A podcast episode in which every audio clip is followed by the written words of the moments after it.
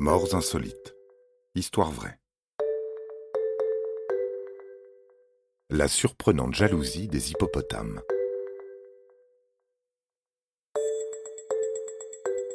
Si d'aventure, vous nouez une relation sérieuse avec un hippopotame, veillez surtout à ne jamais trahir sa confiance. On connaît le pachyderme pour son exceptionnelle agilité cachée derrière sa nonchalance, mais sûrement pas pour sa jalousie destructrice.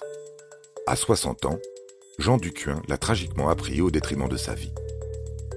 Et dire que sa seule erreur fut d'acheter un simple tracteur.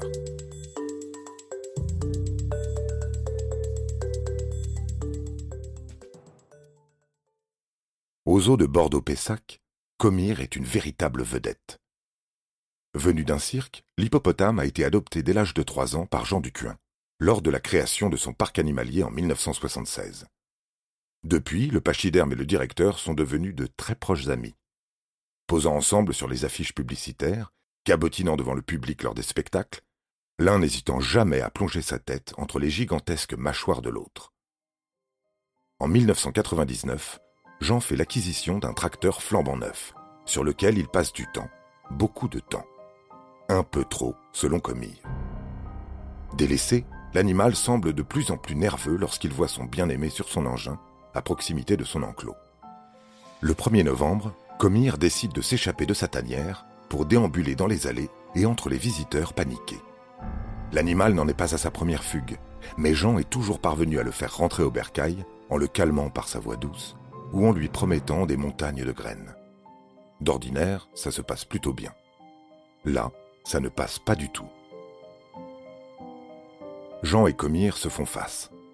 L'homme essaye, comme à son habitude, d'amadouer le pachyderme. Mais cette fois, ce dernier ne baisse pas la garde.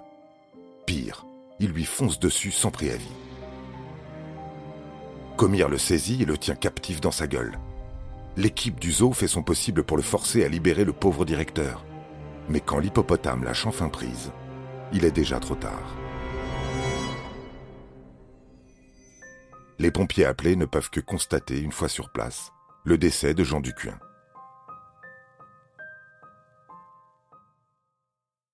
Les proches de la victime sont tous persuadés que Comire a agi par jalousie et que le véritable coupable n'est autre que le vilain tracteur.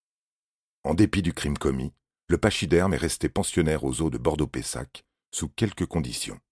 Son enclos a été renforcé, son régime alimentaire revu et ses spectacles annulés.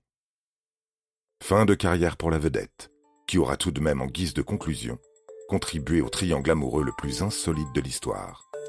Un homme, un hippopotame et un tracteur qui laboure par mégarde 23 années de bonheur.